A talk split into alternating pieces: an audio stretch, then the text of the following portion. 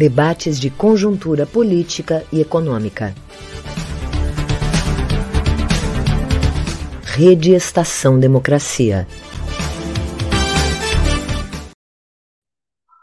Boa noite a todas e todos. Estamos iniciando mais um debate de conjuntura econômica, organizado pelo Comitê em Defesa da Democracia e transmitido ao vivo pela Rede Estação Democracia e no, as nossas parcerias que fazem a transmissão. Rede Soberania, Jornal Brasil de Fato RS, Jornal Já Porto Alegre, Jornal O Coletivo, Rádio Com Pelotas, página da CUT RS, Rádio Ferrabras FM, Portal Litoral Norte RS, Facebook da TV Caxias, Paradesporto TV, Vale do Mampituba Rádio Web, Passo de Torres TV, Coalizão de Movimentos contra a Discriminação Social. Então, como é de costume, a gente sempre relembra, né, que a gente está ainda num período de pandemia, já tivemos mais de 600 mil mortes, boa parte, né, segundo uh, o segundo projeções, cerca de 400 mil mortes poderiam ter sido poupadas se o Brasil tivesse adotado uma estratégia correta de combate à Covid.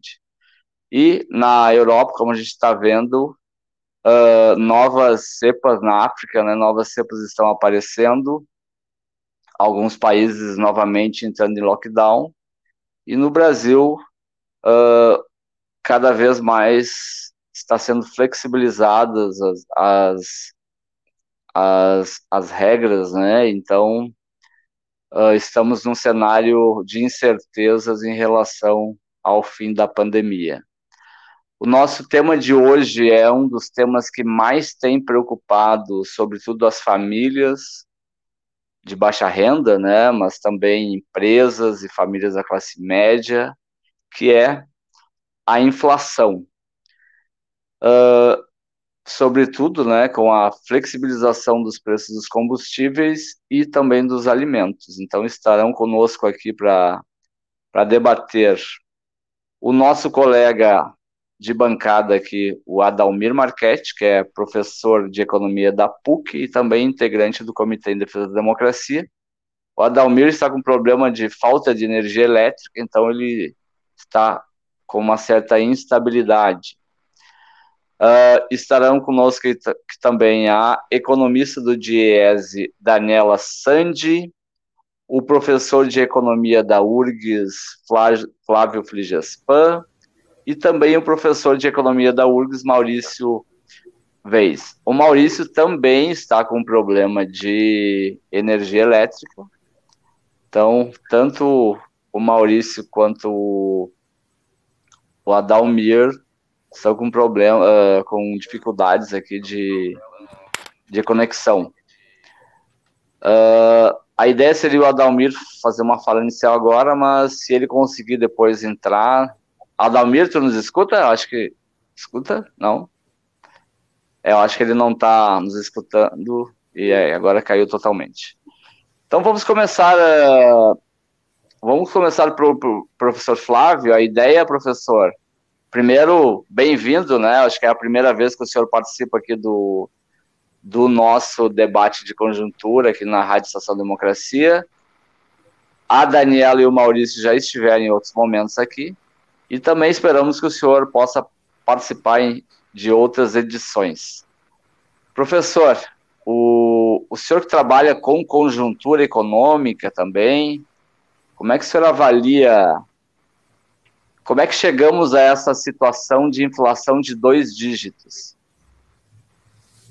Cerca de 10 minutos para uma fala inicial, professor. Seja bem-vindo. 10 minutos? 10 minutinhos para uma primeira fala. Tá.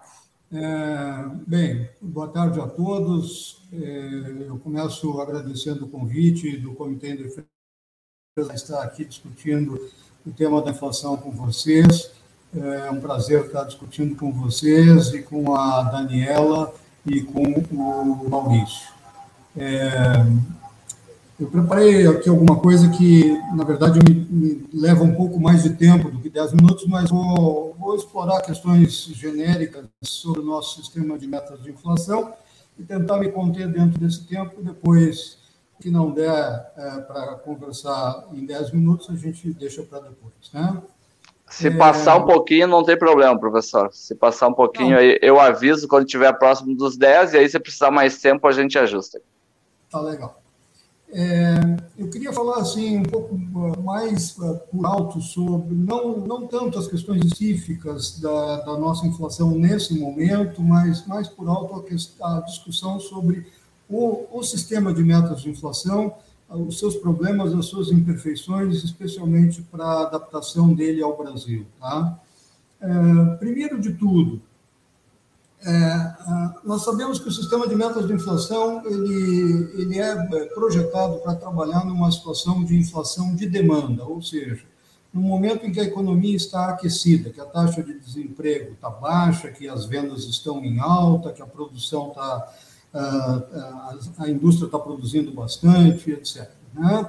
E aí a ideia é subir a taxa de juros para tentar conter essa demanda que estaria excessiva e que, estaria, que seria a base dos nossos aumentos de preços.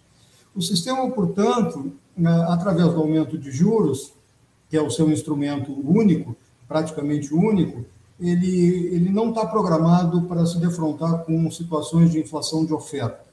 E o que nós vivemos nesse momento no mundo em geral e em especial no Brasil é nitidamente uma situação de inflação que vem pelo lado dos custos, que vem pelo lado da oferta.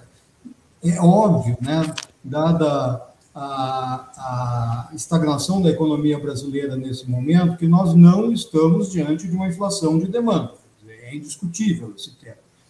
Ah, assim que no momento em que a gente tem nitidamente uma inflação de oferta que afeta o mundo inteiro e que afeta também o Brasil com as particularidades do Brasil, como a questão hídrica, por exemplo, ou como muito especialmente a questão da taxa de câmbio, o câmbio muito alto, repercutindo em várias cadeias produtivas e ajudando a explicar bastante a inflação brasileira nesse momento, é, subir a taxa de juros é um completo contrassenso. Né? É, subir a taxa de juros para conter uma demanda que já está naturalmente super contida. Não, não tem sentido nenhum isso. É, mas, de qualquer maneira, é isso que o sistema prega. E o que, que o Banco Central faz? Fiel à cartilha, sobe a taxa de juros. E sobe bastante a taxa de juros. Eu diria, portanto, que o sistema de metas de inflação é um sistema primário, é tosco, dá para dizer até, e que completamente inadaptado à nossa situação atual. Esse é um primeiro, uma primeira observação que, apesar de bastante simples, acho que merece sempre ser recolocada no debate para a gente não esquecer de como nós estamos atravessados em relação a, ao diagnóstico atual de inflação e o remédio que está sendo aplicado. Ah, que, que, qual é a desculpa, qual é a justificativa do Banco Central quando sobe a taxa de juros numa inflação de oferta? Que eu digo que é um contrassenso. Né? É, a desculpa é, não, nós temos que subir a taxa de juros para evitar efeitos secundários, para evitar a, a propagação dessa inflação nas diversas cadeias produtivas. É, bem, é uma desculpa, digamos, esfarrapada, mas ela tem algum sentido uh, dentro do sistema de metas de inflação. Né? E a outra, o outro argumento, a outra justificativa seria controlar expectativas. Aí se abre uma, uma discussão muito grande que não vale a pena aqui em pouco tempo uh, abrir. Mas, enfim, uh, controlar expectativas, vamos dizer assim, só um toquezinho rápido, uh, daria para discutir se nós estamos controlando expectativas de curto ou de longo prazo. Eh, se está se pensando em controlar expectativas de longo prazo, porque as projeções dos economistas em geral estão mostrando que a inflação ameaça sair do controle mesmo nos anos seguintes, 2022, 2023 e até 2024, puxa vida, controlar expectativas de longo prazo com uma taxa de juro elevada de curto prazo traz muito mais ônus do que qualquer vantagem. Então, não me parece que é uma boa justificativa. Tá? Eu dei uma olhada, fui, fui, fui olhar, levantar alguns números para a nossa discussão de hoje, daí peço que se coloque ali um único gráfico que eu fiz para a gente é, rapidamente debater alguma coisa ali sobre núcleos de inflação. É, se possível, colocar na tela. Tá? É, estava trabalhando ali? É, com várias, várias medidas de núcleo de inflação, são aquelas várias, várias linhas coloridas que estão subindo ali no final do gráfico. Tá? São várias medidas de núcleo de inflação e, e comparei elas com aquela linha pontilhada preta, que é a medida do IPCA, o nosso índice de referência para uh, o sistema de metas de inflação. Por que, que eu estou mexendo com núcleos aqui? Porque um dos aperfeiçoamentos possíveis do nosso sistema de metas, que eu acho ruim, conforme já comentei, especialmente na situação de uma inflação de oferta, mas um dos aperfeiçoamentos possíveis seria trabalhar não com o índice cheio como referência para subir a taxa de juros, mas sim com os núcleos de inflação, retirando situações, retirando, uh, uh, fazendo através do tratamento estatístico uma, uma medida de inflação que retirasse itens mais voláteis, por exemplo, né, como energia e como preço dos alimentos. o que, que acontece? A nossa situação é bem clara ali no gráfico nós estamos perseguindo uma meta de inflação que está trabalhando com uma taxa de inflação cheia, a linha pontilhada preta, muito alta, lá na faixa dos 10% acumulados ao ano, enquanto que os núcleos estão subindo, sim, estão subindo, mas estão trabalhando ali na faixa dos 6% aproximadamente. Então, uh, quero dizer, se a gente já tivesse é, é, aperfeiçoado o nosso modelo de metas e trabalhado com os núcleos como referência e não com o índice cheio, nós teríamos hoje uma inflação em torno de 6%, para ser combatida, infelizmente, dessa forma que eu acho errada, que é com juros altos, mas para ser combatida com juros altos, uma inflação de 6 e não de 10. Olha, isso faz uma enorme diferença, certo? Ah, assim que nós nunca conseguimos fazer esse passo do aperfeiçoamento e eu acho que valeria a pena. A situação atual mostrada aí no gráfico é muito nítida, né? A gente tem IPCA cheio na faixa dos 10 e o que está nos exigindo, de acordo com o sistema de metas de inflação, uma taxa de juros muito mais alta do que se a gente estivesse combatendo uma inflação por núcleos em torno de 6. Só para não deixar passar, ali a linha vermelha, medida no eixo da direita, é uma medida de difusão da inflação. Realmente, a, a difusão cresceu nesses últimos meses, né, naturalmente, uh, associada à ideia de que a inflação cheia está uh, descolada dos núcleos. Era só isso que eu queria mostrar no gráfico, tá, para não cansar aí as pessoas que estão nos assistindo.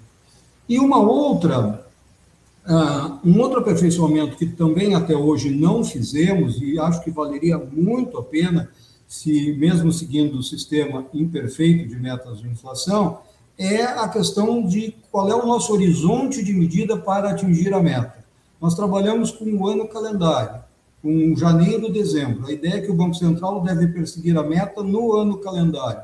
Ora, esse é um período extremamente curto, porque, como se sabe, e vários trabalhos econométricos mostram, ah, o efeito dos juros na atividade e nos preços na economia brasileira é aproximadamente, para começar a fazer efeito uma alta de juros, é de aproximadamente nove meses.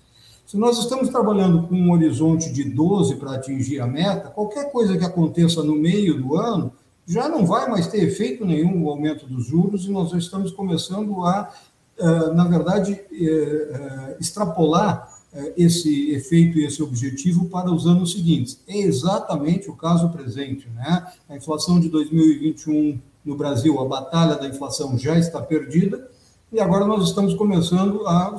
Nós estamos elaborando esse aumento de taxa de juros para 2022, para fazer efeito em 2022 e até em 2023. Quer dizer, algo que nos traz um, efeitos colaterais negativos ainda piores eh, no sistema de metas de inflação. É, penso aqui, pela minha contagem, que já cheguei nos 10 minutos e não quero ir muito para frente. É, eu teria mais algumas coisas. Ainda tem, ainda tem um minuto, professor, mas se precisar um pouco mais, não tem problema. Ah, só, só um comentário rápido, então mesmo dentro do sistema de metas, o que a gente tem é que os, os intervalos inferior e superior em relação ao centro da meta, eles foram feitos justamente para acomodar movimentos uh, de custos, né? para, para acomodar situações de inflação de oferta. O problema é que nós temos, nesse momento, uma inflação de oferta que é muito alta. E, e a nossa margem de um ponto e meio de, eh, em relação ao centro da meta, um ponto e meio acima do, do centro da meta, para se considerar que ainda assim atingimos o objetivo, uh, não dá conta. Né? Não dá conta de uma taxa de câmbio que extrapolou qualquer previsão, não dá conta de preços de energia que subiram muito, de preços de produtos primários que subiram muito, e ainda de uma inflação de serviços que vai começar a aparecer à medida em que os serviços forem retomados a, a, partir do, da, do relaxamento das medidas de distanciamento. Fico por aqui, então, para não usar muito tempo dos outros. Né? Agradeço a atenção de todos até nessa primeira fala. Muito obrigado. Obrigado, professor Flávio. Professor Maurício, poderia falar um pouquinho sobre, digamos assim, um dos principais vilões, né, nos custos aí das famílias e também da, das empresas, né, que é que são os combustíveis. O que que o que que explica esse esse aumento enorme, né, dos combustíveis que temos verificado aí no último período, professor. Seja bem-vindo. Obrigado, boa noite. É um prazer mais uma vez estar participando desse debate de conjuntura, né? É, outra vez foi bem interessante e hoje também está sendo, né? Então, boa noite a todos os colegas aqui presentes. Espero que a minha energia não acabe no, nesse intervalo, mas acho que agora está dando certo, né? Bom, é, é... é outro item, professor, também que é outro item, né? Que tivemos aí, para quem mora na região de Porto Alegre, na né? região das, da. Agora é equatorial, né? Que comprou a CE. Aí estaremos um aumento aí de cerca de 16%. Né? Fora o, o que o Brasil todo já está passando, né? Nas, nas bandeiras, né? Eu também, provavelmente alguém vai falar sobre isso, mas qualquer coisa eu, eu posso falar também sobre a questão da energia elétrica.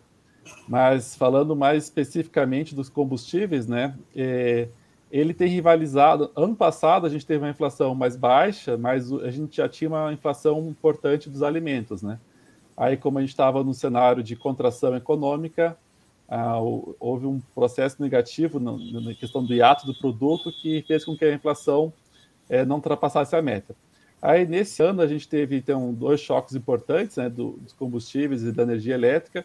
Então, falando especificamente aqui da questão dos combustíveis, atualmente eles, eh, de forma isolada, né, o setor de transportes, ele representa a maior participação no IPCA, né, com a última observação feita em 2018, ultrapassou até o setor de alimentos, né, e a, além desse impacto dele em si, o setor de combustíveis ele tem um impacto muito importante para o restante da economia, já que além né, das famílias todos usam os combustíveis, né, nosso modal rodoviário se nós retiramos alguns grãos e minérios, 80% do que a gente produz é transportado via rodoviário, né? Então, os custos indiretos também são muito importantes e que são refletidos em outras categorias, né, no IPCA. Então, em relação ao preço dos combustíveis em si, basicamente a causa é a estratégia. Né? Então, tem um contexto internacional que eh, elevou o preço tanto do gás quanto do petróleo no contexto internacional, né? Então, o que aconteceu? Lá no auge da crise, houve uma queda muito brusca do preço do, do petróleo e outros eh, minerais, né? É, e fez com que a OPEP, então, decidisse reduzir essa produção. Depois, com a retomada da atividade econômica, né, de forma até mais surpreendente, nos casos dos países asiáticos e depois também nos países ocidentais mais desenvolvidos, é, com o avanço da vacina mais rápido que esperado, né? Houve uma retomada da atividade econômica e só que a OPEP ela manteve o padrão lá daquele momento mais agudo da crise, né? Em termos de, de menor circulação. Além disso, também tem algumas questões né, mais envolvendo a, a, ao, gás, com a parada de algumas fábricas a, ah, na Europa, é, especialmente na Noruega, na Rússia, questões geopolíticas envolvendo a Rússia com a Alemanha, outros países do Ocidente, Europa, da Europa Ocidental, que levou os preços internacionais. Bom, então, dito isso, a, a questão que se vale é por que, que nós repassamos integralmente os preços? Bom, isso se deve, então, a uma estratégia da Petrobras que leva em pouca consideração os preços dos custos propriamente dito, né? Então, é, se optou ali desde o do governo Temer, né, que a, a Petrobras não seguisse mais é, os preços dos combustíveis de acordo com seus custos. Eles estão basicamente, eles operam, né, com uma combinação da cotação do petróleo internacional e da variação da taxa de câmbio. A, o impacto da taxa de câmbio ano passado ele não foi tão significativo nos preços porque o preço do petróleo caiu, né? E esse ano, embora a gente não aparentemente tenha, teve uma grande mudança no câmbio, mas se a gente comparar os meses do ano passado, já tinha tido uma depreciação significativa do câmbio, né? Então, o que está mais justificando a alta dos combustíveis nesse ano, especificamente 2021, é de fato a cotação do preço internacional do petróleo, que por uma estratégia que se iniciou em 2016, né, a Petrobras ela repassa totalmente o preço de importação do petróleo. Se a gente for pegar os custos da produção do petróleo, seja em dólar ou em reais, há nesse ano, na verdade, uma queda. Né? Então, é, especialmente porque a Petrobras ela está conseguindo cada vez mais explorar o pré-sal. Né? Hoje o pré-sal já é utilizado, que para a produção já é mais de 60% da, da produção da Petrobras. E um outro aspecto que se fala muito, ah, mas o Brasil ele precisa importar petróleo porque as nossas refinarias não são capazes de produzir o petróleo do Brasil. Mas até a própria Petrobras ela comunicou que as nossas refinarias elas é, basicamente 94% do petróleo utilizado nas refinarias é de origem brasileira. Né? Então não precisa de fato de petróleo internacional, porque há tanto um, um investimento que foi feito naquele anos eh, pré-golpe, digamos assim, né, pré-impeachment, que aumentaram a capacidade de refino de forma significativa do país, e algumas questões ainda continuam, né, porque foi toda uma estratégia, não, não foi totalmente interrompido. Aí, então, houve uma melhora na capacidade de refino e, conjuntamente, também houve é, a maior exploração do pré-sal. E o petróleo do pré-sal ele é de melhor qualidade do que em terra ou do pós-sal. Então, essa combinação de fatores permitiu que a nossas refinas, as refinarias conseguissem é, fazer uma maior produção com petróleo nacional, o que teria, né, como consequência benéfica, não precisar, pensando em termos de custos, né, repassar todo o movimento de preços no, do mercado internacional para a produção doméstica. Agora, tem, é, tem que ver assim, né, o, o que está por trás, então, dessa política, se não é a questão dos custos da Petrobras. Bom, a gente pode pensar em duas, duas questões. Uma delas é aquela lógica da financiarização da economia, né, que aparentemente está muito impregnada né, nesse atual governo, né, que é a lógica da maximização do retorno do valor para os acionistas. Então, mais que uma estratégia pensando na coletividade do país, né, se for pensar, a Petrobras, embora em do total de ações a maior parte seja imposta do setor privado, as ações que têm poder de voto, na maior parte, elas são do governo federal. Então, o governo federal ele tem um total controle sobre o sistema, sobre as ações né, que dão direito a voto. Por conta disso, ele tem autonomia para decidir as estratégias. Tem uma pressão do mercado, obviamente, mas não é impeditivo, né? Ele tem um controle dos acionistas. Então, ele poderia mudar caso desejasse a, a, a, política de preços da Petrobras.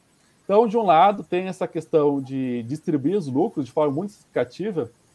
Então, se a gente pega o balanço da Petrobras, é, os dados que estão são trimestrais, né, mas tem, pode fazer uma atualização, é, é a maior dos 75 bilhões acumulados até outubro, né? O, aqui o cálculo do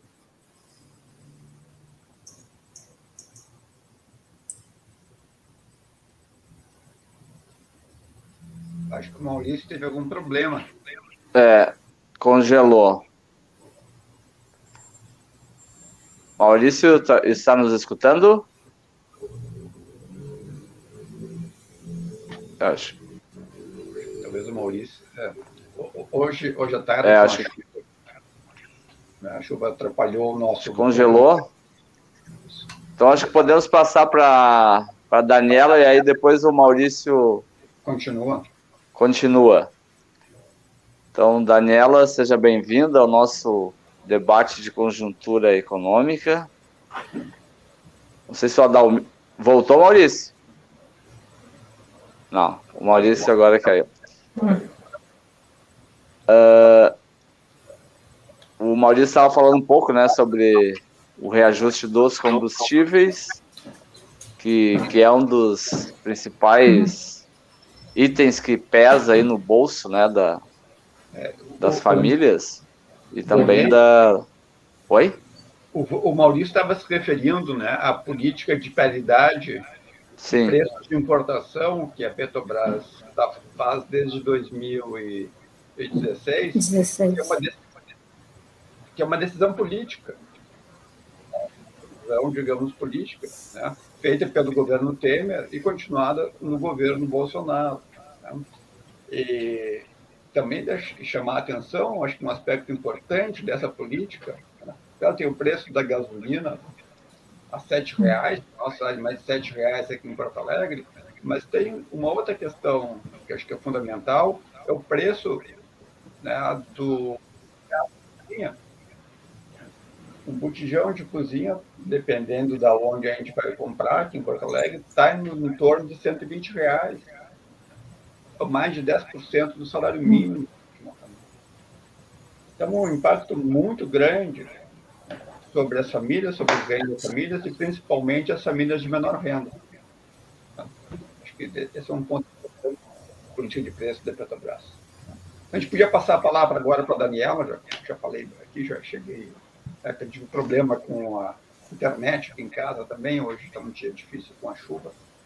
É, Adalmir, eu acho que na, na cidade, em vários pontos, a gente está com um problema de, de energia, queda de energia, né?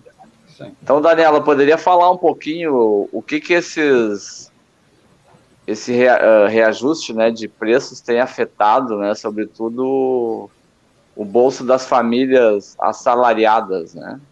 E inclusive algumas hum. um, um, uma parte significativa que hum. não tem nem renda formal mais, né? Então tá, pessoal, boa tarde. Gostaria de agradecer o convite, fazer uma saudação especial aí a todos que acompanham o canal. Também dizer que é uma satisfação poder estar aqui nesse debate com essa bancada de professores tão especiais, né? O professor Maurício também eu tive a oportunidade de ter aula recentemente na URGS, na cadeira de Economia Brasileira. O professor Flávio, que eu já tive contato no passado, né, quando fazia estágio na FE, professora Dalmir, também na época da PUC, e também com todos os integrantes aqui do comitê, né, o Volney e, e, todos mais que estão aí em frente, né, nessa luta na defesa da democracia, do desenvolvimento com inclusão social e soberania nacional, né.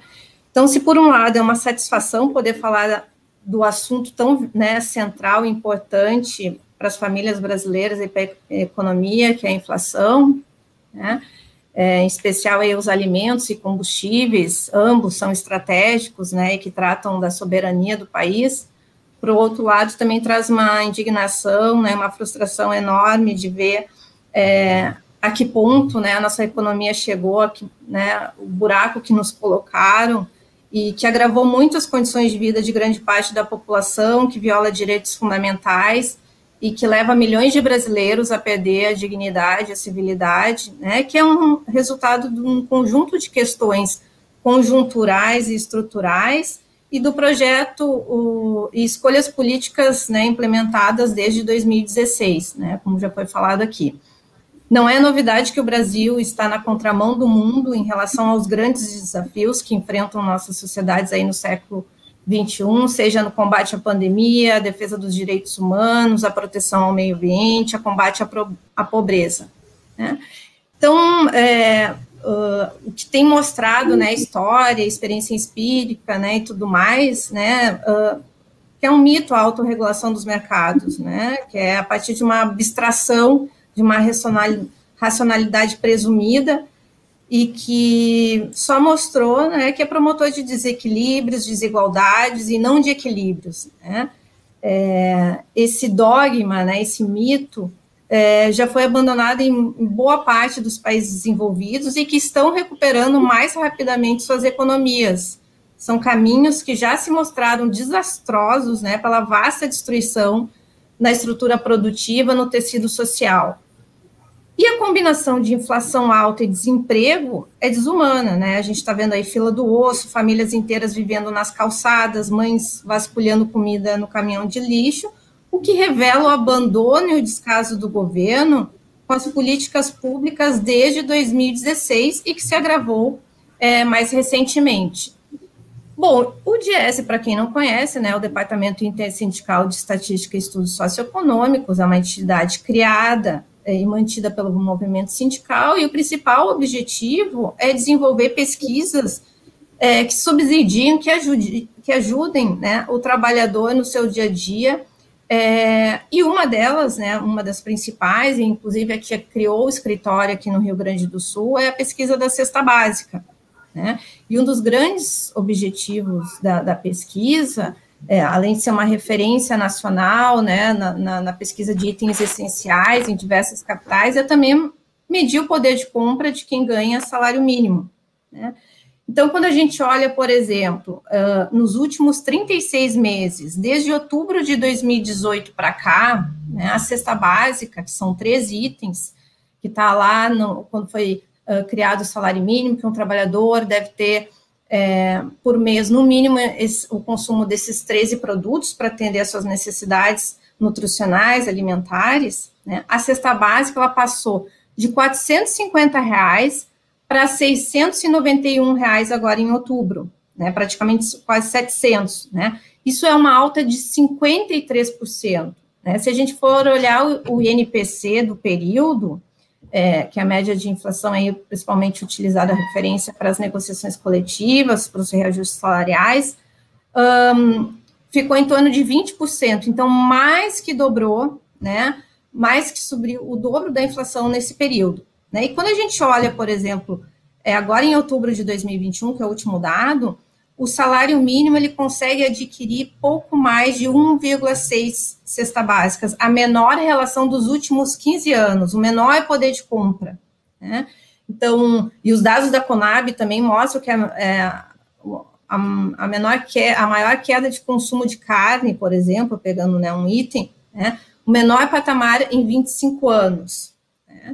Então, isso retrata né, essa, essa dificuldade enorme né, de, de acesso a itens essenciais, né, e mesmo que a inflação fosse zero hoje, né, não variasse, porque custo de vida é uma coisa e inflação é outra, a, a, a inflação é variação de preços né, durante um período de custo de vida, quanto que o meu salário consegue comprar, né, então posso ter a inflação zero, mesmo assim, com os níveis salariais hoje no Brasil, o custo de vida ficou muito elevado para os salários vigentes. Né? Então, e o outro lado do problema, né? Então, nós tivemos essa alta bem acima da inflação dos alimentos, o outro lado do problema é o decréscimo da renda das famílias, né? Então, essa menor renda e baixo consumo das famílias é resultado da deterioração do mercado de trabalho, com elevada taxa de desemprego, empregos precários, são os empregos que hoje crescem são os empregos sem carteira, emprego doméstico, é, uh, empregos sem nenhum tipo de proteção, né, informais, né, e tudo isso ainda anterior à chegada da pandemia, né, resultado dessa baixa taxa de investimento, elevada ociosidade e crescimento das desigualdades sociais em razão das políticas neoliberais implementadas desde 2016 para cá e que foram aprofundadas, né. Então, com a renda menor de um lado e de outro a forte alta dos preços dos alimentos, as, as famílias compram menos uh, itens, né? E já não conseguem nem substituir alguns produtos, porque é, houve uma é, alta generalizada. Né? Somado a isso, como já foi falado aqui, né, nós, além da escalada da alimentação, nós temos os combustíveis, o gás, a energia, que são itens essenciais e que não podem ser, não tem como ser substituídos, né? E são preços administrados pelo governo. Né? Então, na verdade, estão, estão descontrolados né, uh, nesse momento. Aí, quando a gente olha, por exemplo, a política de valorização do salário mínimo, ela foi abandonada. Né? Então, é, nos últimos anos, de 2017 para cá, mal se conseguiu o reajuste da inflação, mal, mal se conseguiu o INPC. E teve alguns períodos ali que ficou abaixo do INPC. Em 2021, por exemplo, ficou abaixo do INPC. Então, o que leva uh, enorme poder de compra. Hoje, no Brasil, nós temos 50 milhões de pessoas que têm o seu salário, a sua renda referenciada no salário mínimo. Né? Então, veja que se hoje, se não tivesse essa política de valorização do salário mínimo que nós tivemos ali até 2017, que previa a inflação mais o crescimento do PIB, hoje o salário mínimo não seria de R$ 1.100, e sim de 600 reais, né? Praticamente a metade. Então, quem ganha salário mínimo compromete aí hoje 70% quase da sua renda, somente com a compra desses itens básicos, somando mu sobrando muito pouco para os demais itens do orçamento. E aí o Diese também ele estima qual deveria ser o salário mínimo necessário, né, conforme está lá na Constituição, no artigo 7 que uma família deve ter suas necessidades atendidas com alimentação, transporte, educação, moradia, né? E a gente está falando do mínimo necessário, não estamos falando nem do ideal, né? Esse salário hoje deveria ser R$ 5.800, ou seja, 5,3 vezes o mínimo vigente de, de R$ 1.100. Então, a maior pressão desse, inflacionária ficou nesses itens essenciais e que tem um maior impacto na população de menor renda, já que proporcionalmente o peso desses itens é maior. E os vilões, né, como já foi falado aqui, são os alimentos e os preços administrados pelo governo. Bom, e por que essa disparada de preços, né? Já foi também muito falado, né? A questão da alta do dólar, né? Um, o, a, o real foi uma das moedas que mais valorizou o ano passado, né? Em 2020, em 2021 também, né? Ficou entre uh, terceiro e quarto lugar no mundo de maior desvalorização. Um minutinho, Daniel. Sim. O aumento das exportações, né, a, a, própria política de preços da Petrobras, né, que segue o PPI, que isso é para países que não têm produção é, de petróleo, como é o nosso caso, né. É, também tivemos uma desarticulação das cadeias produtivas, que desajustou os estoques, né, o próprio avanço da produção de soja sobre áreas de arroz e feijão reduz a oferta desses itens essenciais, né, a própria política do governo que fomenta a disparada do campo, traz toda essa instabilidade, e mais, somando a tudo isso, a energia elétrica, né? E aí, para finalizar aqui essa, essa, primeira uh, contribuição, aí precisamos dizer que o problema no Brasil não é, é produção, né? Uh, nós somos aí um dos maiores produtores uh, agropecuários do mundo, né? E nós temos aí quase metade da população com algum tipo de insegurança alimentar. Então, nós precisamos pensar políticas que vão do, da lavoura, do campo, até o prato do trabalhador.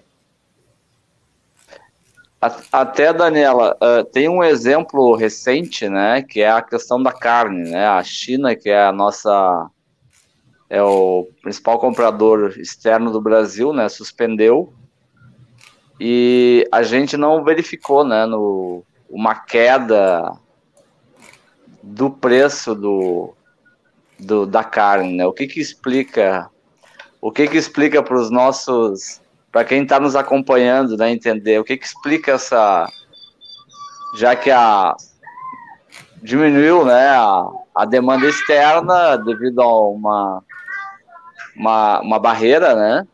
Uh, como, como não, não, de acordo com as leis econômicas, deveria cair o, preço interno, né? Exato, assim, no primeiro momento que a gente viu que essas empresas continuaram estocando, né, nos frigoríficos, e hum, então essa, essa, essa maior oferta no mercado interno não chegou, né, para o consumidor. E mesmo que chegasse uma redução, ela até nos últimos dois meses a carne não subiu tanto, né? Mas o, o Brasil continuou exportando para outros países além da China, né? E mesmo que chegasse, chegou num patamar tão elevado que essa redução ela traria um efeito mínimo, né? Porque a carne foi um dos produtos que mais subiu na cesta, enquanto a cesta, na média, subiu 18% nos 12 meses, a carne subiu 33%. Então, a carne virou um produto de luxo, né? A carne bovina. E mesmo a carne de frango e suína também subiram bem acima da inflação. E os ovos também. Então, não, não tem como consumir proteína animal, né?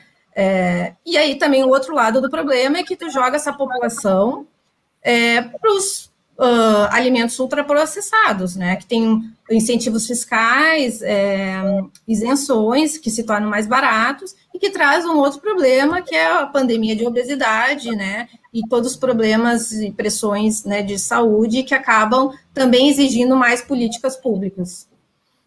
Ah. Obrigado, Anela. Adalmir, no, tu, vou passar a palavra para ti. Não sei se o Maurício quer continuar a fala anterior ou tu quer fazer uma intervenção, Adalmir? Não, eu só queria chamar a atenção do, da, da, questão que a Daniela apontou, né, que é a redução do salário real dos trabalhadores, né, e, e, muitos, claro, perderam seu próprio emprego, mas o que a gente observa na economia brasileira, e isso começou em 2016, né, a gente tem uma transferência de renda do trabalho para o capital. Com a aceleração inflacionária né, desde o ano passado, né, e com as mudanças na legislação trabalhista, né, de certo modo, as empresas se adaptando a essas mudanças, né, essa transferência de renda nos últimos dois anos foi muito mais rápida. Então, a gente tem, o que a gente observa hoje na sociedade brasileira é isso, tipo assim, uma redistribuição ao contrário. A gente tem os mais pobres transferindo renda para os mais ricos, né? e não é, digamos, por outro motivo que a gente observa um grande aumento na pobreza, vários indicadores de distribuição de renda mostrando né, um aumento da desigualdade brasileira. A gente podia passar a palavra para o Maurício, que caiu no meio da, quando estava finalizando a fala dele, depois a gente abre o debate. Não podemos abrir para o debate. Quanto tempo eu tinha, mais ou menos, assim, para é, mais uns três, de três a cinco minutos, Maurício. Não, tá ótimo. Então, para até tentar não. Vai que cai de novo aqui a luz. Não deu muito certo, acho que privatização de novo. Enfim. É, eu estava comentando sobre a, a, questão da estratégia dos preços combustíveis, né? Então, quais as lógicas estavam por trás dela, né? Então, uma dessas questões é, é de priorizar o retorno para os acionistas, né? Então, no acumulado de 10 meses é, aqui de 2021, a Petrobras teve um lucro líquido né, de 75 bilhões. Lucro líquido, não é nem lucro bruto. Né? Então, já descontando todas as questões. O que permitiu também, nesse, nesse processo, um, um faturamento de caixa operacional de 151 bilhões. E de, desse dinheiro todo, desses, desses 75 bilhões, 63 bilhões eles foram distribuídos. Né? Aí, e olha que interessante, assim, não interessante, né? Desse total aqui, 25 bilhões foram para investidores não estrangeiros e 14 bilhões foram para investidores é, minoritários, né? E só 23, no caso, foi para o Brasil, para o governo federal. Então, assim, de um lado, você tem muito esse aspecto né, desse retorno que não está chegando para o. Você pega muito lucro, né? Então, assim, você teve toda essa, essa camada de lucro, né? Então, é só para pegar aqui o dado, que não sei se caiu aquela hora, os dados foram calculados e detalhados pelo professor Eduardo Costa Pinto, da, da FRJ. Né? Então, assim, é, aí também na, ele traz alguns dados interessantes que, se for comparar o retorno com o capital da Petrobras, ele está muito acima de qualquer outra empresa do mundo, entre as grandes empresas. Né? Então, assim, a gente não tem um, um motivo concreto em termos de custo e nem necessidade tão elevada de rentabilidade. Então, o que, que se faz com esse lucro? Ele basicamente eles pegam o lucro e distribui, e uma outra parte importante também é para a questão da pagamento de dívida. E pouco está se fazendo por investimento. Aqui é os dados que eu, eu peguei dos balanços da Petrobras, aqui pegando 2013, 14, por exemplo, mesmo com tendo lucro menor, que a Petrobras não repassava tudo, né? Então, em 2013, a gente teve um investimento em inovação é, de 882 bilhões, em 2014, 812 em 2021, né, pegando mesmo três trimestres, tá, que é o que a gente tem disponível de balanços, nos mesmos três trimestres do, dos anos, em 2021, com uma receita muito maior, foi investido 414 bilhões. Então, a gente sai, por exemplo, de 10% em 2013 da receita, investimento, pesquisa e inovação, é, para esse ano agora de só 2%. Então, é, vê que a lógica da Petrobras está toda voltada para o mercado. Então, se ao menos, primeiro, você não deveria repassar tudo isso, né? Mas, além disso, o lucro não é utilizado para fazer investimento, para investir em novas refinarias. Ao contrário, o que está se fazendo é a privatização de refinarias. Né, e agora o, o, STF permitiu que fosse feita privatizações sem passar pelo Congresso. Então, na verdade, a gente fala que não está privatizando a Petrobras, mas está se privatizando aos poucos. Né? Tem um processo, de, ao invés de, de investimento, tem um processo de desinvestimento. Né? Tanto é que as ações da Petrobras estão subindo bastante, né? porque o mercado financeiro gosta disso. Um outro motivo fundamental para essa política de preços de importação adotada pela Petrobras é permitir que haja uma maior concorrência do setor privado. Essa, no fundo, é, é a principal justificativa. Não se justifica a questão do, da distribuição de lucros, né? Como objetivo claro. É um objetivo, mas não é tão claro quanto essa questão. Então, o que, que acontece? Se a gente mantém o preço da Petrobras, é, os outros não teriam capacidade de competir com a Petrobras, porque a Petrobras é uma empresa que investiu no pré-sal, ela está desde lá, do, né, a, a quase já vai dar 90 anos, né? Praticamente já de existência. Tem toda uma capacidade. Um minutinho, professor. Certo, que existiu todo um sacrifício da sociedade, né? É, ainda mais que a gente não tinha um sistema de endividamento público tão solidificado como o nosso.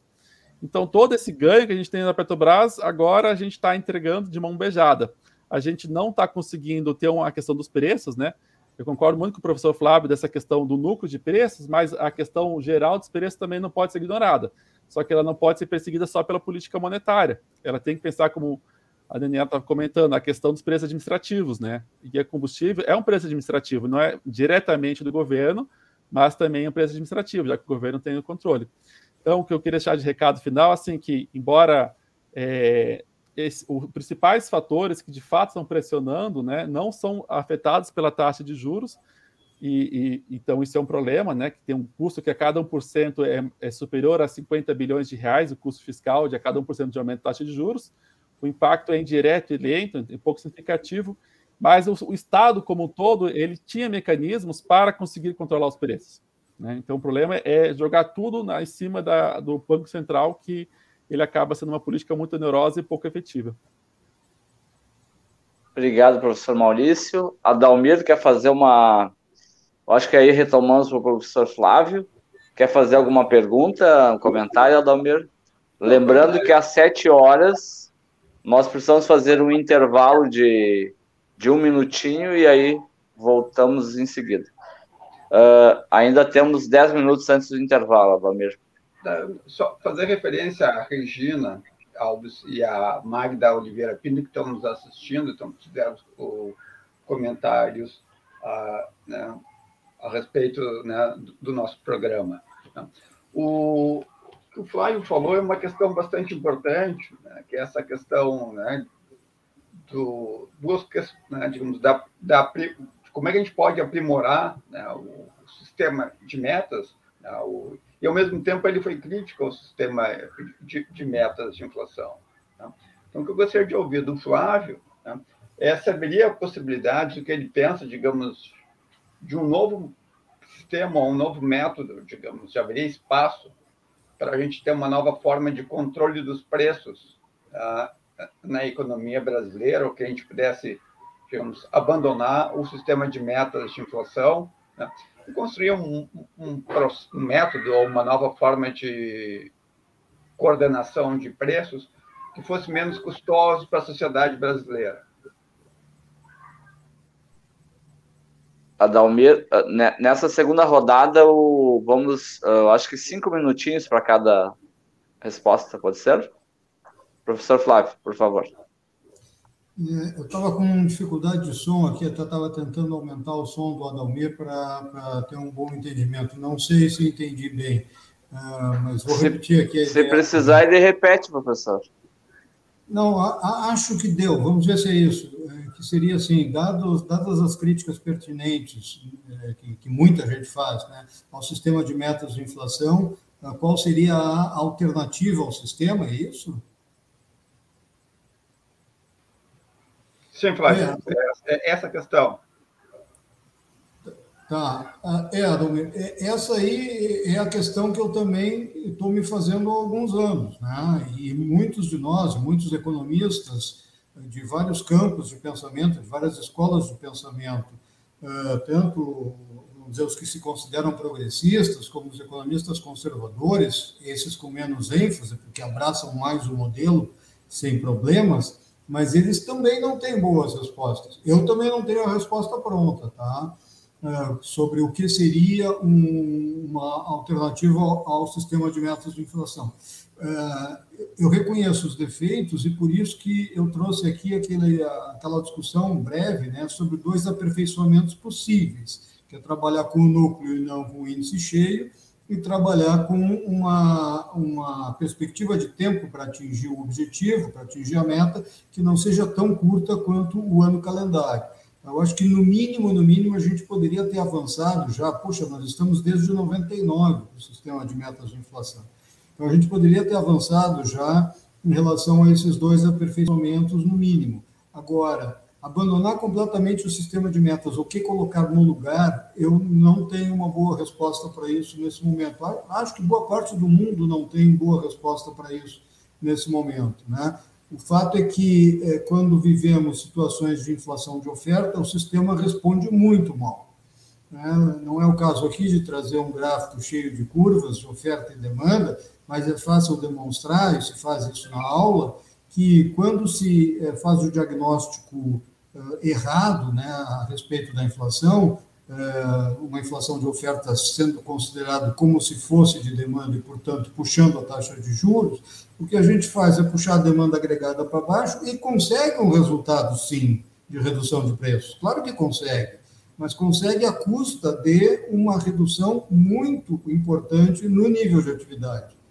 Então, assim, para seguir aquela tradição de associar com a medicina, né, a gente faz um diagnóstico errado, dá um remédio errado e consegue um resultado sim, mas um baita efeito colateral negativo, que é a redução do nível de atividade, que é o que a gente não queria.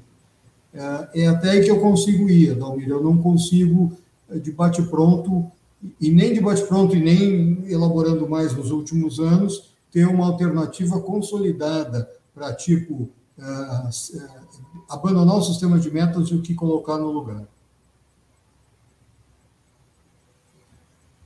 Eu acho que é, essa resposta ela já aponta em algumas direções, né, Flávio? Essa direção, digamos, do próprio aperfeiçoamento do sistema. Né? Como é que a gente pode avançar e aperfeiçoar o sistema de metas de inflação?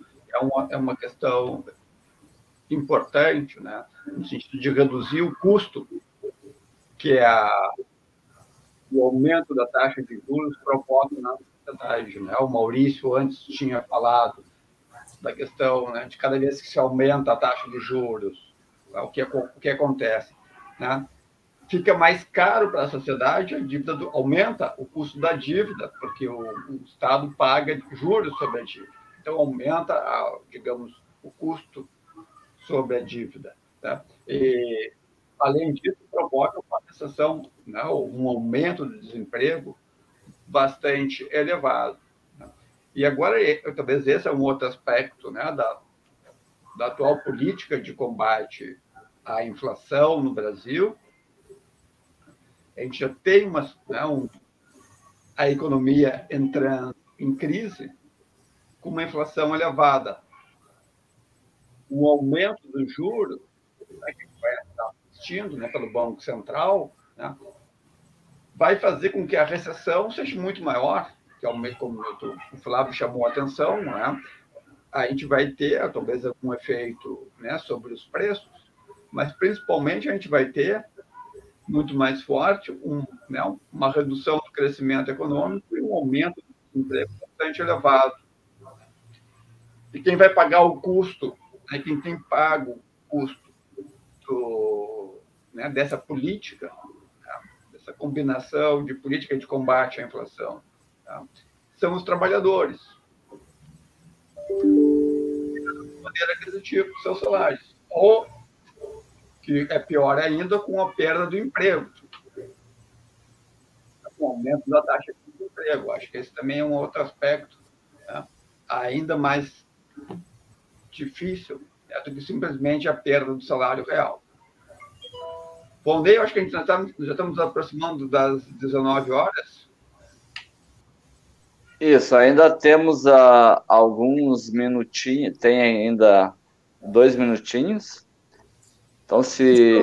Vou dizer uma coisa rápida, Valnei. Pode falar, professor, um minutinho aí. Ah, bem rápido, só para deixar uma, uma ponta aqui para a gente talvez retomar a seguir, que é, assim, ó, o sistema de metas, eh, com todos os seus defeitos, ele exigiria uma, uma economia, uma sociedade muito mais madura do que o que nós temos.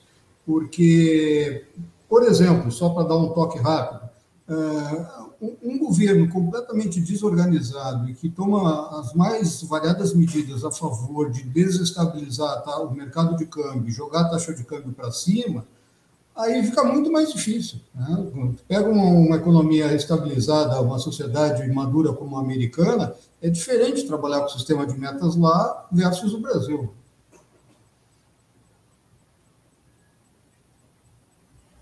Obrigado, professor.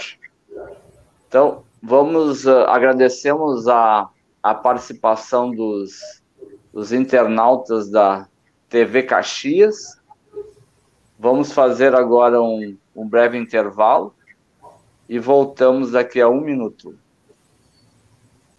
eu acho que as coisas estão melhorando. Devagarzinho, a gente está vencendo essa guerra. Nossa, é bom demais, né? Ver que as coisas estão voltando ao normal. Mas a gente sabe que não é hora de bobear. Pensar que tudo está resolvido é o maior perigo. A campanha da vacinação precisa continuar. Todo mundo precisa tomar as duas doses. E também seguir com todos os cuidados. Usar máscara. Usar álcool em gel. Lavar as mãos com água e sabão. Manter o distanciamento social. Aí sim a gente vai conseguir controlar esse vírus. Voltar a conviver e ter esperança no futuro. Vamos juntos. Falta pouco. Aguenta aí que vamos conseguir. E a gente vai voltar a sorrir. E o país todo vai voltar a sorrir. Portal da Vacina. É o Brasil todo conectado para pôr um fim na pandemia. Apoio Comitê em Defesa da Democracia e do Estado Democrático de Direito.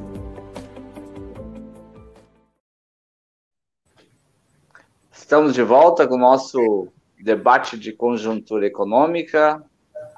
Agradecemos aqui a participação dos nossos convidados, o professor Flávio Frigespan, o professor Maurício Weis e a Daniela Sandi, economista do DIES.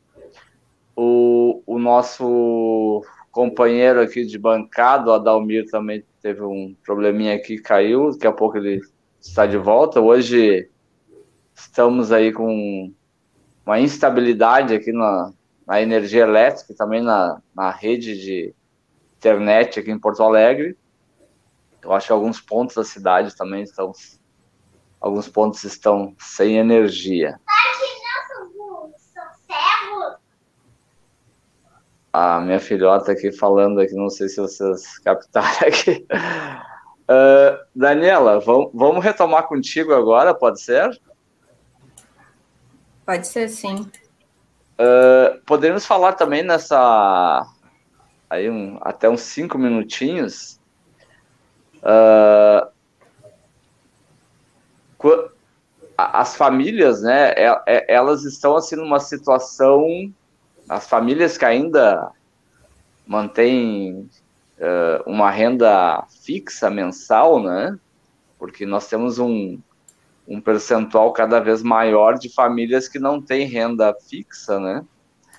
Uh, essas famílias, como é que ela. Uh, que margem ainda. Existe alguma margem ainda para as famílias uh, absorver esses, esses reajustes que continuam tendo, né? No, nos preços dos alimentos, dos alimentos básicos, dos serviços básicos, ainda existe alguma margem e qual a perspectiva para uh, até o final do ano, né? A, a, inflação já, já está acima de dois dígitos, né? Como é que o, o Diese tem trabalhado com essas expectativas agora para até o final do ano? Olha, a situação é dramática, Volney, porque ainda hoje eu estava olhando os dados que a, o Departamento de Estatística e Economia do governo fez um estudo né, sobre pobreza e fome aqui no Rio Grande do Sul. Vejam que tem 945, 947 mil gaúchos que viviam com até 89 reais por mês, tá? Segundo o cadastro único, o que representa 8% da população vivendo em condição de extrema pobreza, né? Segundo os parâmetros definidos aí pelo governo federal para enquadramento nos programas sociais. E se considerada linha de pobreza, com ganhos mensais até 178 reais, o número de pessoas chega a 1 milhão e 291 mil pessoas, cerca de 80, 11% da população uh, gaúcha. Então, veja que para quem tem renda ainda, né, a situação está bem difícil, não tem mais margem, né, só piora as condições de vida, né, de, de consumo, o padrão de consumo tem se alterado, é, mas pior ainda, né, para essas pessoas que estão na pobreza, na, na extrema pobreza, né, e que uh, o governo simplesmente abandonou, né, simplesmente ficou para trás é, da recuperação. Aí o que a gente está vendo, né, então, é aumentar a distância entre pobres e ricos, né, de forma mais rápida, né, a fome e a miséria tem, tem crescido e piorado, e que uh, esse padrão que nós estamos vendo aí de pouco crescimento que a gente está tendo nessas oscilações é, é, intermitentes aí é profundamente excludente, né? Como o Adalmir já tinha falado, né? Então, um paradigma crescimentista, né? De crescimento de que e para quem, né? Então, até o PIB gaúcho pode ter crescido um pouco, né? Mas são em setores que não são intensivos em mão de obra, setor agro, né? Os setores que crescem é o setor financeiro, é, alguma coisa de indústria, sim, indústria de alimentos, é, indústria de imóveis, indústria é, de vinhos e tudo mais, mas é, é, um, é um crescimento econômico profundamente excludente, né? não tem é, projeto nenhum para o mercado de trabalho, né? nós, se nós somarmos aí os desempregados, que são 13 milhões, mais os desalentados, mais os subocupados que trabalham hora, uh, horas um, a menos do que gostariam, de forma insuficiente, chega a 30 milhões, né? então é, a situação é dramática, né? E, não, e no curto prazo, até o final do ano, no início do ano que vem, não tem nenhuma perspectiva de alterar esse, é, é, esse aumento de preços. O, a gente viu agora o IPCA uh, 15, né? deu 1,17, o mês passado tinha dado 1,20, então segue subindo, porque os combustíveis seguem sendo reajustados, né, o gás de cozinha, alimentação, a energia elétrica, e, e a própria demanda internacional, né, os países em desenvolvimento estão retomando suas economias, o que demanda muitos produtos brasileiros, o câmbio continua sendo uh, fomentado aí pelo governo, né, nessa instabilidade, então tem agravado muito as condições aí de, de boa parte da população. Eu só queria também complementar ali, né, uma, muito muito importante isso que também o professor Frigespan fala, né, da, do diagnóstico totalmente é, em relação incorreto, em relação a, a, a, que inflação nós estamos vivendo, né, que é a inflação de, de custos, né, e elevar juros, além de toda é, nessa situação de jogar a economia ainda mais para baixo, né? É, ainda assim também que muita gente, né, a grande mídia não fala, é que elevar juros, né, significa também elevar a despesa pública, né, aumentar a rentabilidade aí dos ativos financeiros e detentores aí da, né, de títulos da dívida. Então, um cálculo feito aí pelo Instituto de Instituição Fiscal Independente, né, cada ponto percentual de elevação nos juros significa 53 bilhões a mais. Né?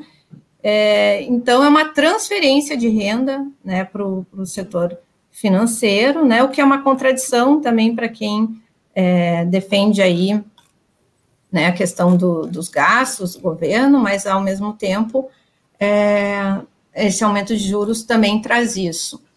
E ainda complementando um pouco o que o professor Maurício falou, né, em relação aos combustíveis, achei interessante que também essa semana é, foi feita uma iniciativa do, da Federação dos Petroleiros de lançar, de vender a gasolina nas bombas, né, a 4,40, né, eles fizeram um cálculo ao Instituto Brasileiro de Estudos Políticos e Sociais, né, que poderia ser 4,40 né, o litro da gasolina, se não fosse o preço de paridade de importação. E aí foi feito essa venda em algumas cidades, principalmente né, voltada para ir para os pessoal, os motoboys e Uber, né, o pessoal de, de aplicativo. Era isso. Obrigado. Obrigado, Daniela. Professor Maurício, tem uma questão que nessa guerra de versões né, em relação aos preços dos combustíveis, o governo federal tem culpado os governadores né, pelo ICMS, né, que é o, é o principal tributo incidente né, sobre os combustíveis. Como é que o senhor pode explicar aí para os nossos, quem está nos escutando, nos assistindo, uh, a culpa é dos governadores, como fala o Bolsonaro, ou, ou, ou, ou é do realmente da política de preços, né? Como é que o senhor pode explicar isso aí, professor? Eita, me ouvem? Me travando. Sim, estamos escutando. Ótimo. Então, é, o ICMS, ele tem de fato impacto no, no, nos combustíveis, só que ele é o mesmo, né? De, é, já há vários anos, né? Então, com esse mesmo patamar de ICMS, a gente tinha gasolina 13, alguma coisinha. Né? Então, é, você pode culpar. Até o site da Petrobras ele, ele faz assim, ele mostra ah, quanto que é cada alíquota, assim, tal, tal, tal, como se fosse, não tivesse culpa, né? Só que é todo um efeito cascata, né? Então, se o preço nas refinarias da Petrobras é alto, todos aqueles repasses depois eles vão so se somando, né? Então, os tributos federais, tributos estaduais, o preço do frete, tudo ele, ele vai se acumulando né, com a base com piso, né? Então, se não adianta você deixar o, é, dizer que é culpa do preço da SMS, se o CMS é o mesmo já há anos, né? Então, não, não tem qualquer cabimento fazer, dizer que a alta decorre da, do ICMS, sendo que o ICMS é mesmo há décadas, né? Então, isso, na verdade, é uma questão que se joga né, para a plateia. Quem Algumas pessoas compram e reproduzem, né? Mas, assim, não tem qualquer fundamento para explicar na, a, na alta, de fato, dos combustíveis, né? A Daniela estava comentando aqui o preço calculado né, de 4,40 alguma coisa, né? Então, esse lucro, se for pegar esse preço, ainda pegando todos os custos, etc., ainda é, é, permite uma competitividade importante da Petrobras, né? Então, é, é verdade, de fato, assim, é mais uma escolha é, de garantir que, o setor privado consiga concorrer à Petrobras, com a Petrobras, já que os preços estão mais altos, e a questão da distribuição de lucros, né, ao invés de realização de investimento. Se a gente tivesse ampliando a, a questão do utilizando esses recursos todos da Petrobras, né, para aumentar as refinarias, né, que a estratégia agora de desinvestimento da Petrobras é fazer com que haja metade das refinarias que são atualmente da Petrobras sejam privadas. Então, essa seria uma estratégia, ao invés de você pegar recursos e, e ampliar novas refinarias, ou incentivar que seja o setor privado a também ter refinarias no país né, e utilizar o, o combustível da Petrobras. Não, a estratégia é tentar forçar a barra para incentivar a maior importação de gasolina, então, hoje, a, a, capacidade das refinarias no Brasil, além de não ser ampliadas as novas, novas refinarias, se está utilizando apenas 70% das refinarias locais. Então, porque você incentiva com isso a importação de gasolina. Então, basicamente, hoje a gente tem 80% da gasolina é importada, é, desculpa, a produção nacional, e 20% é importada, mas a, a produção nacional poderia ser maior. E o que agrava também esse aspecto é que a, a questão do, do, da venda, as duas que conseguiram acontecer, que eles querem vender mais outras três, elas estão vendendo um preço muito abaixo do mercado. Então, isso é uma coisa que tem se observado, além do, do atual governo, ele ter como lógica estratégica a questão da, da privatização como fonte para impulsionar o investimento. E o professor Flávio sempre mostra na, naquelas nossas conjunturas né, que só privatizar não vai impactar nada o investimento porque você vende um ativo, é só transferência de ativo. Né? Ele, vai, ele vai impactar no investimento para impulsionar a, a, dinâmica econômica se de fato houver um investimento novo. Né? Então, revender uma refinaria não provoca nada assim de investimento. Né? E às vezes o governo vende aquele pacote que vai gerar o, o país vai decolar, né? É, Guedes toda hora fala que o país está decolando, ele coloca esses volumes de investimento que vão acontecer no país. Só que grande parte disso é só uma transferência de capital, não é, é formação bruta de capital fixo propriamente dito, né? Então, esse, a gente está nesse contexto, assim, de, uma, de estrategicamente repassando diversos custos, né? E só para aproveitar esse ganchinho, no tempinho que sobrar, vocês me cortam lá que tiver que cortar, a, a questão né, da, da, do sistema... Tem, tem um minuto ainda, professor. Tá, joia. Então, só aproveitar esse gancho do sistema de meta de inflação, eu concordo com o professor Flávio, nesse sentido de, de uh, por exemplo, Estados Unidos, né, o, o Fed, ele, ele, observa muito mais o centro, né, o que, que ele, ele, ele faz no centro dele? ele retira os preços de energia e alimentos. Então, ao retirar isso, você consegue ter um, muito mais estável. Então, se a gente pega ali pós-2008, né, que a gente estuda aquela parte da política monetária não convencional, que aumentou muito a quantidade de moeda, e o núcleo da inflação deles não aumentou. Agora, se fosse seguir a questão dos preços do, de energia e alimentos, a inflação dos Estados Unidos também teria, seria muito volátil. É que o principal indicador eles já retiram, né? Então, se a gente pega, a gente, a gente pega esse nosso índice cheio, ele vai ser muito sempre volátil. Aí a política monetária vai sempre ter que ser volátil, aí com impacto no câmbio e todo aquele problema. Agora, por outro lado, a nossa taxa de câmbio ela não é tão sensível assim à taxa de juros também, porque o mercado de derivativos, que é, o real é a moeda que é, entre os países emergentes tem o maior mercado de derivativos do mundo. Então, o real, além dessa questão da diferencial de juros, etc., ele é especialmente afetado pelo contexto de expectativas.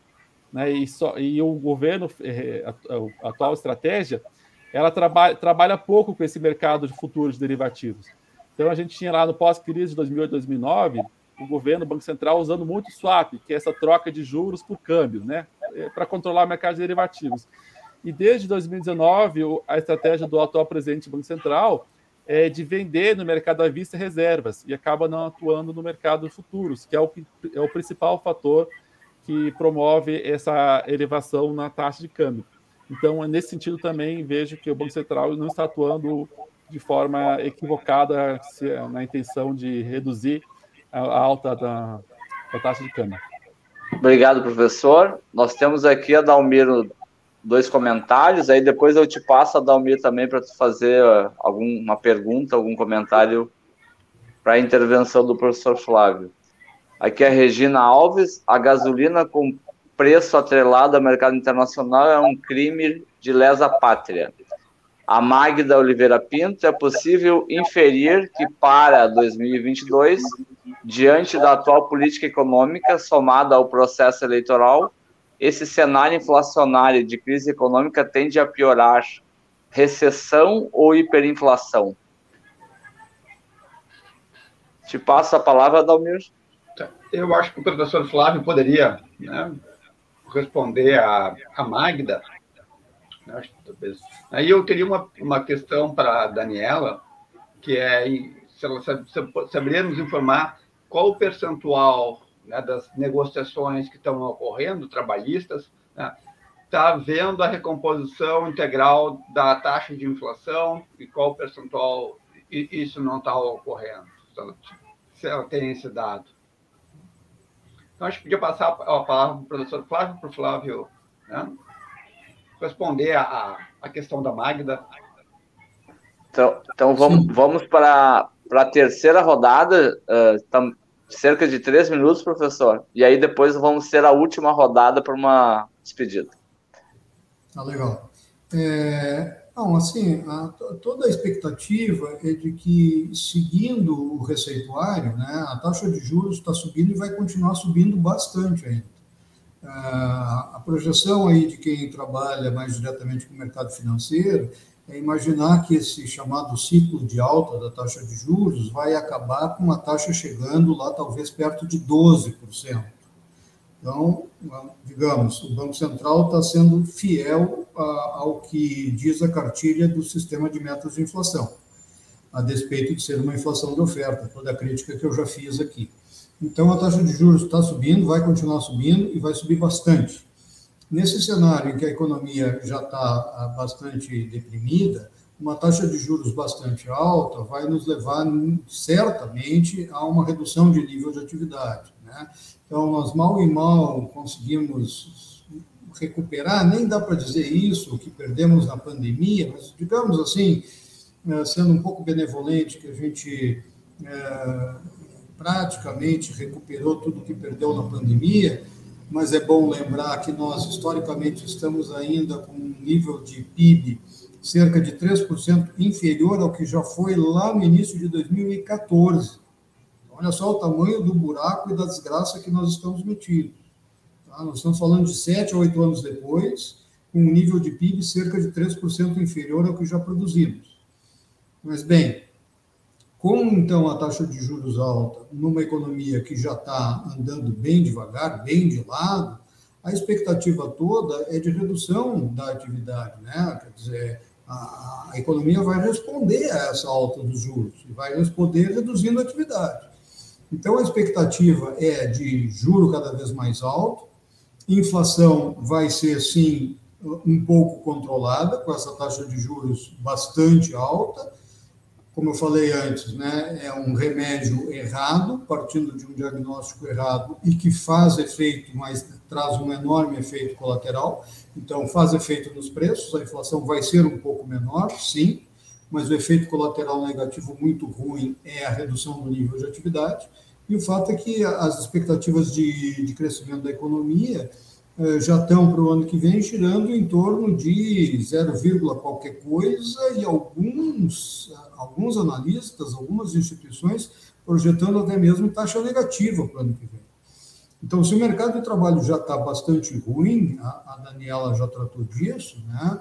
e o Adalmir também é, comentou sobre desemprego e dificuldades para os trabalhadores, especialmente as famílias mais pobres, é, bom, uh, nós vamos ter um balanço aí, uma inflação não tão ruim quanto atualmente, mas um mercado de trabalho talvez pior ainda, uh, com um minutinho, professor. mais baixo.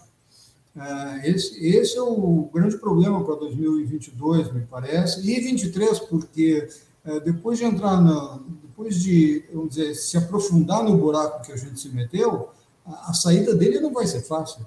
Então, 2023, seja quem for o presidente, vai se defrontar com uma economia destrambelhada, esculhambada, é, com uma enorme dificuldade de reorganização. Isso vai ser tema de debate em todos os fóruns daqui para frente, né? É como rearrumar tudo que é, foi desorganizado nesses últimos anos. É isso que eu estou imaginando daqui para frente. Passamos para a Daniela, então. O Adalmir tinha feito uma pergunta antes. Quer repetir a pergunta ou não precisa? Não, acho que não precisa, tá bem. Tá bom.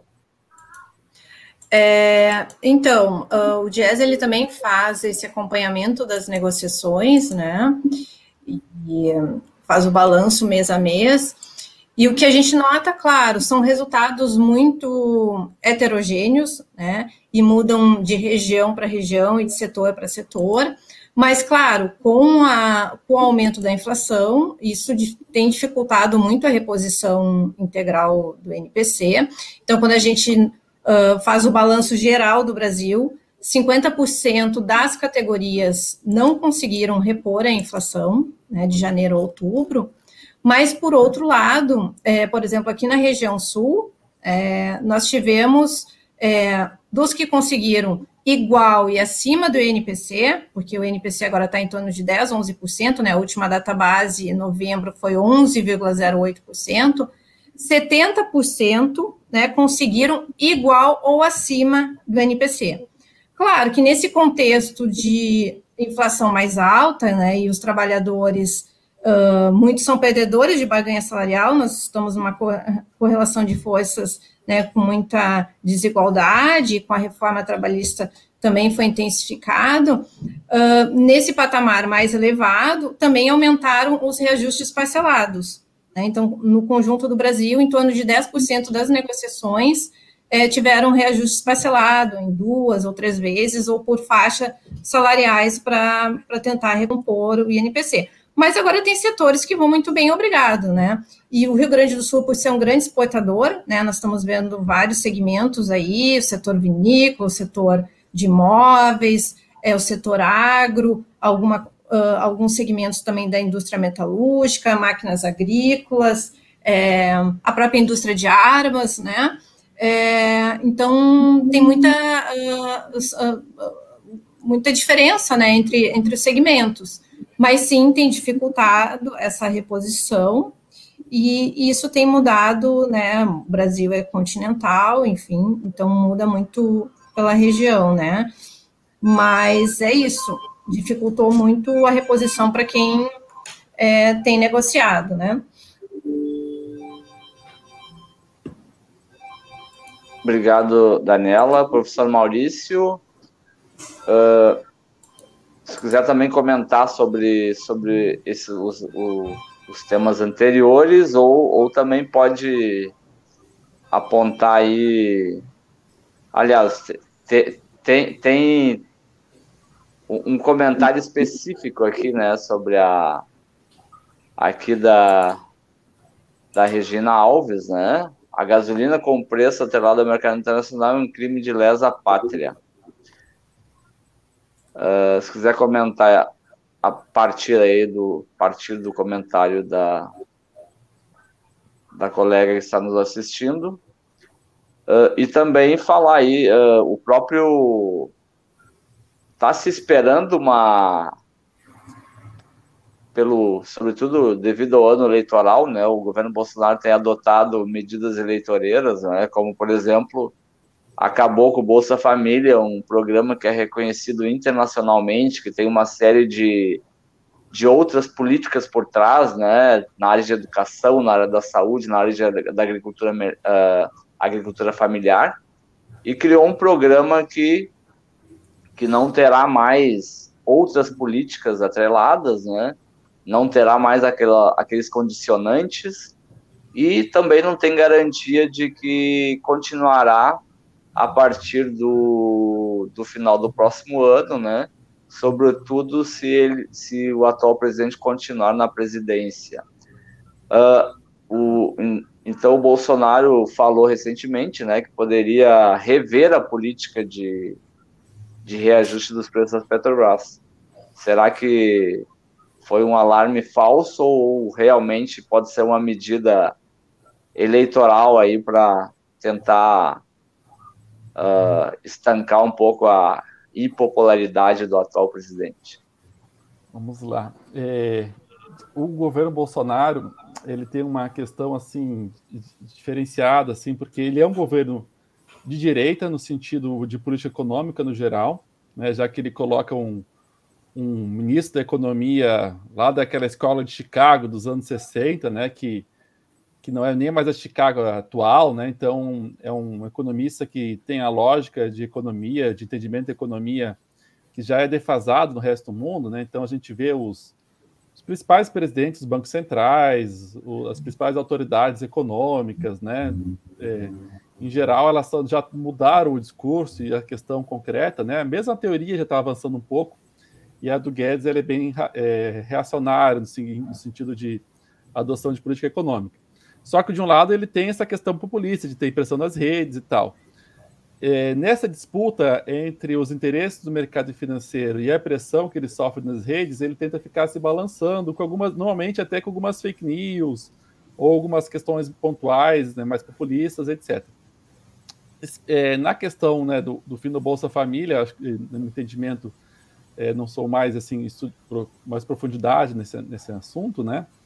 Mas é, eu entendo sim que foi uma piora, você poderia melhorar em termos de, de valores, né, ser mais abrangente, mas utilizar toda essa base de conhecimento né, estruturada com esses incentivos à educação, etc., e a gente perdeu isso. Né? Então, tinha umas bases mais ricas e talvez as mais densas do mundo, né, em termos de conhecimento da sociedade, que está sendo trocada para um cadastro simples de um aplicativo. Né? Então, a gente tem uma perda assim, substancial entre os modelos, né? Agora, a ampliação do Bolsa Família seria interessante, sim. Em relação a especificamente o que eu estava falando dessa, da disputa entre o mercado e o populismo, na questão dos combustíveis, eu acho difícil o populismo ganhar. Né? Acho que ele tem algum discursinho, outro assim, mas eu não vejo é, capacidade. É, não capacidade, capacidade teria, mas assim, eu não vejo essa disposição para confrontar o mercado nesse sentido, porque o Bolsonaro ele fala muitas coisas assim para agradar o público, mas na hora do vamos ver a coisa não, não acontece. Então o mercado financeiro ainda tem muita influência sobre os, os rumos do governo, né? Basta a gente ver até a, as conversas, né, que a gente, a gente ficou sabendo, né, pelo é, né, do, de, do banco de um dono de um banco de investimento, né, que tem contato direto com presidente da Câmara, com o presidente do Banco Central, é, com o ministro da Economia. Então, assim, a gente vê o mercado financeiro de fato, né? Não precisa nem mais aquela especulação que a gente tinha, ah, mas o mercado financeiro ele manda muito no país, né? A gente pensava através de pressão, mas nem é pressão, é através de uma conversa mesmo lá de, de WhatsApp, né? A gente vê essa influência. E em relação aos preços, né? Vocês chegaram a ver hoje, é, o petróleo caiu bastante, né? Por causa dessa questão da quarta onda. Então, a, a questão ontem ele fechou 82 e agora há pouco estava fechando a, a 73 dólares, né, o, o Brent. Então, agora vamos ver se é só um momento mais especulativo ou se ele vai se manter. É, a, a OPEP não mudou a estratégia dela, então a gente não sabe exatamente o que, vai acontecer, né? Como o Rony estava adiantando lá no começo da conversa, o que, que vai ser essa quarta onda, né? Então, assim, é, sempre tem um, na economia, né, sempre fala, assim, o pior cenário possível, algo positivo acaba surgindo. Né? Então, por exemplo, é, talvez acaba, reduza o preço do petróleo e, consequentemente, como a Petrobras é, ela faz essa paridade, o preço internacional pode ter um repasse. Ou se for mais uma questão passageira e o PEP com isso, opa, é, realmente eu não vou aumentar meus preços mesmo, vai que caia muito. Então, isso pode permanecer com mais tempo uma manutenção dos preços. Energia depende também mais da questão do, do, do tempo, né, de São Pedro, porque não existe um programa claro para melhorar a situação. Então a gente pode ter pressão nisso também. A taxa de câmbio o governo não ajuda, né, porque é uma política super instável, né. É, tem a questão do desmatamento também que afasta investidores internacionais, isso também prejudica a questão do câmbio. Então a gente tem, na verdade, um cenário muito incerto para o ano que vem em termos de preços, assim, mais provável que haja continua pressão. Agora, em termos de emprego, todos os cenários indicam que a gente vai ter um ano bem fraco em termos de economia. Algumas, algumas questões que a Daniela poderia comentar, acho que não vai dar mais tempo, mas enfim. De, Obrigado, de professor. que vão acabar, né? Então, então, o cenário é pessimista para o ano que vem. Adalmir, vamos então para as considerações finais, dois minutinhos para cada um dos nossos convidados. Tu quer falar no final ou quer falar agora, Adalmir? Eu acho que já poderíamos nós estamos nos aproximando das 19h30, né? estamos no final do programa, acho que poderíamos despedir. Eu falava agora da Unei, a Volnei, tu encerra a programação, tá? depois está falando dos nossos convidados, né? Só chamar a atenção certo. que, de fato, a gente, tudo, tudo leva a crer que o ano que vem vai ser um ano muito difícil, tá? em termos inflacionários, né? em termos né, de emprego e de produção. Né? Eu acho que e da questão política também, que é um ano eleitoral. Né? E, digamos, aonde está do Brasil né? para a década. Claro que o Brasil tem futuro longo, né? nós esperamos que os países melhorem no devido tempo, mas eu acho que, digamos, a gente está decidindo né, o que vai acontecer no restante da década, o ano que vem. Né? E se essas se nós vamos manter essa situação, né, ou essa situação que a gente está passando. E uma questão importante, né, eu acho que esse tema nos, nos aponta nesse sentido, né, alguém está perdendo. Os trabalhadores e grande parte da população brasileira. Alguém está ganhando. Uma pequena minoria está cada vez mais rica e cada vez menos, né, ganhando mais e mais lucro, mais renda, mais, mais dinheiro. Eu acho que esse é um ponto importante da operação. Né? Nem todos perdem, é uma minoria que ganha. Obrigado, Adalmir. Professor Flávio, dois minutinhos para as suas considerações finais. Ah, eu acho que temos pela frente, aproveitando o comentário do Adalmir, que se trabalhava antes na, no debate aqui, acho que temos pela frente um ano de 2022 bastante difícil, é, a inflação menor do que atualmente, mas ainda relativamente alta, e um nível de atividade que não vai não vai propiciar boas notícias no mercado de trabalho. Né? A inflação ainda relativamente alta vai comer poder de compra e o fato de uh, a gente não ter um nível de atividade elevado não vai puxar boas oportunidades de ocupação. Então, a tendência que se verifica já nos últimos meses tende a seguir para o ano que vem, que é de aumento da informalidade, é, dificuldades bastante grandes para as camadas de renda inferior, é, tanto do ponto de vista da ocupação como do rendimento real. E, e o pior, né, como eu dizia antes, que essa nós vamos simplesmente usar esse tempo do ano que vem para continuar a desorganização da economia e da sociedade brasileira. Quer dizer, nós vamos aprofundar a desorganização para esperar tudo começar a se resolver a partir de 23 com o novo governo, o que vai é, trazer um, um, estoque enorme de problemas. Já temos hoje um estoque enorme de problemas, esse estoque vai aumentar ainda para 2023. Então, é, aí eu acho que esse vai ser, nós vamos ter muito debate pela frente sobre essa necessidade de reorganização da sociedade brasileira. Era isso. Queria agradecer o convite de vocês novamente, é um prazer participar aqui com o Maurício e a Daniela. Obrigado, professor Flávio. Professor Maurício, suas considerações finais. Bom, então, nessa, eu também sigo nessa linha, né, é, essa observação importante que o professor também comentou da, alguém está ganhando bastante, né? No caso dos acionistas da Petrobras, a gente de fato observa que tem muita gente ganhando, né? E também quem tem offshore, não sei se vocês conhecem alguma pessoa que tem offshore, essas pessoas também estão ganhando porque eles estão ganhando com a depreciação do real, né? A depreciação real tem o seu lado positivo também, assim, não é, não quero é, generalizar, mas enfim, a gente tem esse cenário que alguns, é, de fato, eles estão conseguindo ganhar com essa situação do país, né?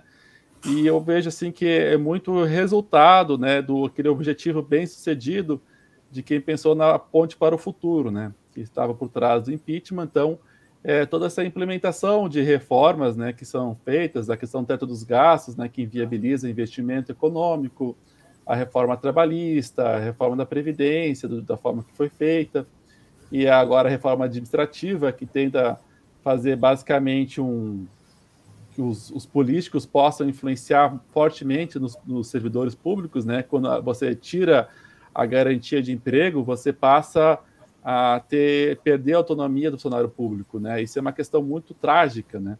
Então a gente também tem a, a, a boiada passando na questão a, do meio ambiente, né? Então a gente, assim, a gente tem uma tragédia no sentido econômico, social e ambiental que vem sendo construída desde 2016, né?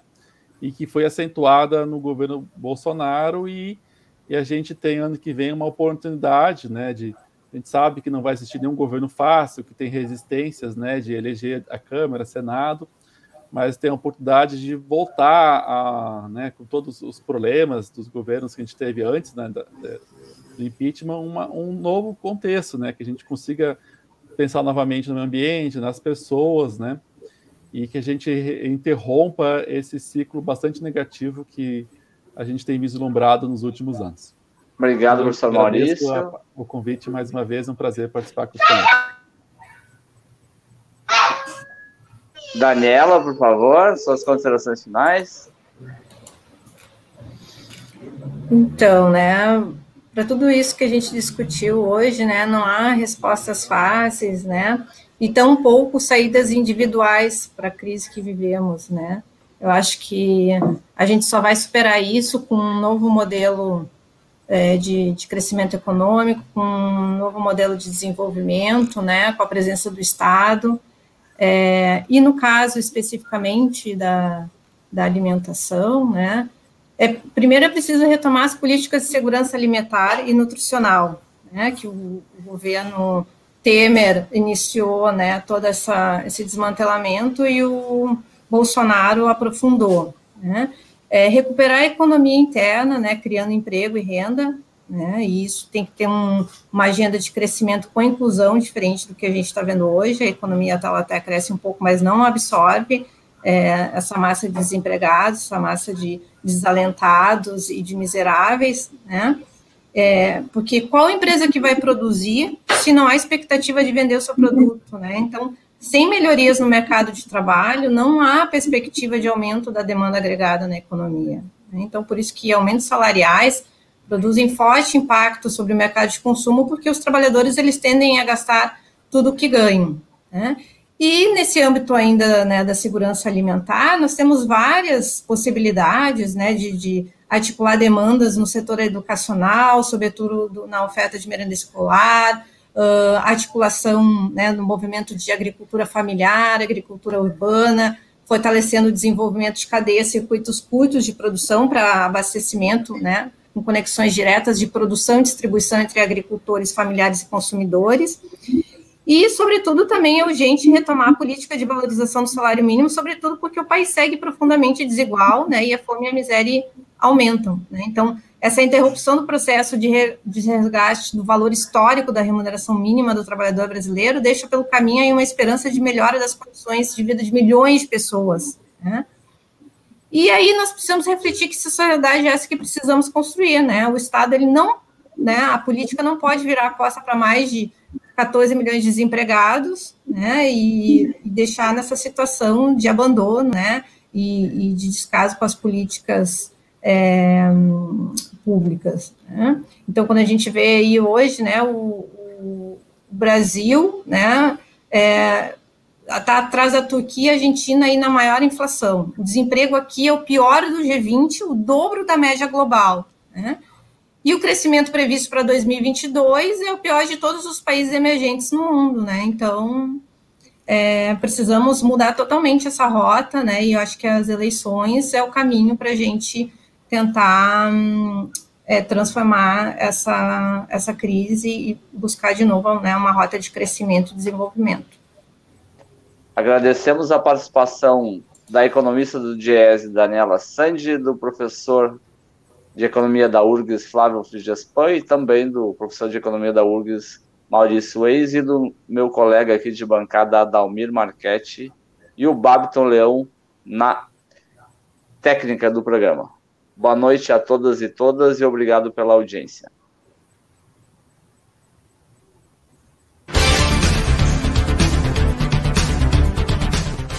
Debates de conjuntura política e econômica. Rede Estação Democracia.